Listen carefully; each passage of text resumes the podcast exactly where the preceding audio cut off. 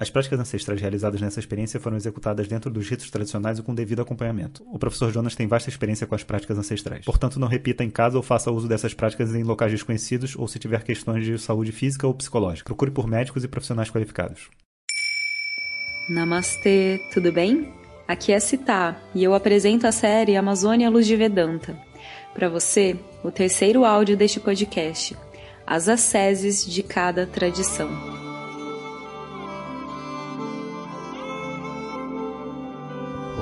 Shri Guru Pyo Namaha Hare Om.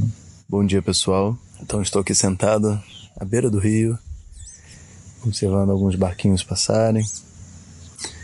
Enquanto o dia inicia estou fazendo a revisão do meu livro Sabedoria dos Mestres volume 3 que já é algo que eu estou devendo há bastante tempo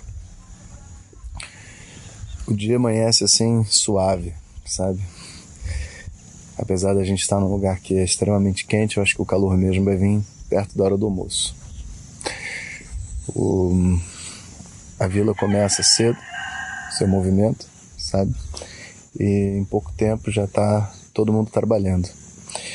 É muito interessante de ver que, apesar de não ter aquela estrutura né, de empresa, de trabalho, de, de produto, de entrega, de relatório, é, a vida como ela é, num ambiente sem toda a estrutura né, da sociedade, traz essa, essa necessidade né, de movimento de vida.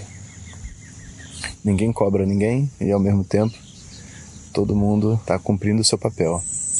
Das crianças, as senhoras, as moças, os, os homens, os mais velhos, né? O banheiro aqui que a gente está usando é um banheiro coletivo, que é muito legal também, porque você tem uma, uma integração né, com as pessoas, apesar da, do desconforto de você ter seu próprio espaço, mas tem algo muito real, sabe? Você tira sua roupa, abre o chuveiro, entra, se molha, se enxágua, se molha de novo, porque você não sabe quanta água tem, se vai durar para todos, né? Então é uma, é uma vida muito consciente e uma vida muito, muito simples, né? Tem tempo para tudo. Dessa vez eu não vim aqui para estudar, né? Dessa vez eu estou aqui para poder realmente conhecer. Então eu estou tirando esse tempo para fazer algumas coisas minhas, gravar esses áudios para vocês. E daqui a pouco a vivência também começa, né, do festival. E aí a, acredito que a gente vai ter um monte de outras atividades culturais que eu vou passando para vocês durante o dia.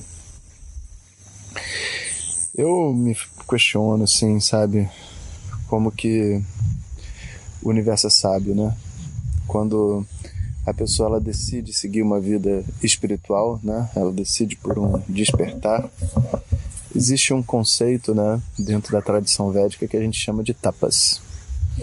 E uma das características básicas do tapas, que é essa sese, né, vem de você se abster de alguns confortos, né? Confortos principalmente de caráter material, práticos da vida, sabe?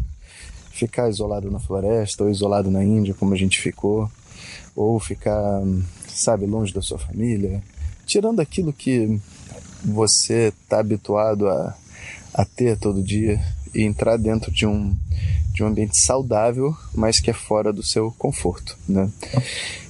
E isso é o que provoca dentro da mente uma espécie de expurgo, sabe, daquilo que não te pertence, daquilo que foi um equilíbrio torto que foi acumulado por anos, sabe? Então esse é um sentimento assim que quando eu olho para um lugar desse, né, e olho para a vida dessas pessoas, eu eu sei também que eles têm um nível de conforto deles, mas para nós, quando a gente chega, a gente é impactado porque a gente sai do nosso na nossa zona de conforto, né? E essa é a proposta, né, ao se aventurar dentro de uma uma, uma jornada espiritual, vamos dizer assim. Os índios chamam tapas de dieta. E dieta é porque um dos elementos importantes do tapas da ascese é você se abster de certas comidas que, como os índios dizem, os indígenas, que foram comidas que o grande espírito não deixou para você. A gente que criou essas comidas. A, a dieta ou tapas ele tem alguns elementos, né? Uma é a, a não relação sexual, que inclusive é uma é um elemento também contido no tratamento ayurvédico, né? Quando você vai passar um tempo no hospital, você também tem o mesmo tapas, né? É uma dieta com aquela comida simples do hospital, sem sexo, sem nenhuma outra atividade e naquele caso a não ser se curar, né? Receber aquelas o abianga, aquelas os óleos, os tratamentos, né? E na aldeia indígena isso é feito através de um conjunto de medicinas que eles chamam de medicinas ancestrais, é, incluindo sananga, ayahuasca, cambô, todos esses esses elementos, né? Então, vamos ver qual o caminho que isso vai vai nos levar. Um bom dia a todos vocês e vamos ficar aqui conectados via WhatsApp. Se você estiver recebendo esses áudios enviados por alguém, segue as instruções para receber no seu próprio telefone. Né? E em, breve eu acredito que a gente vai estar tá também recebendo assim uma essa energia mesmo da da pagelança como eles chamam, né? que você sente que tem uma coisa se formando no ar, né?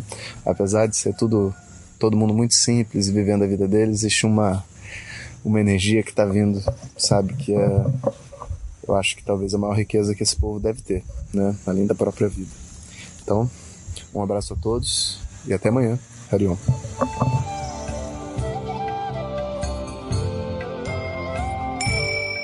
Obrigada por escutar.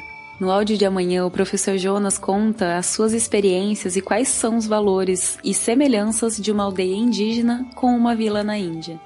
Se você deseja receber esses áudios diariamente no seu WhatsApp, entre em www.vedanta.life e clique no botão WhatsApp ou nas redes sociais do professor Jonas. Até amanhã. Harion!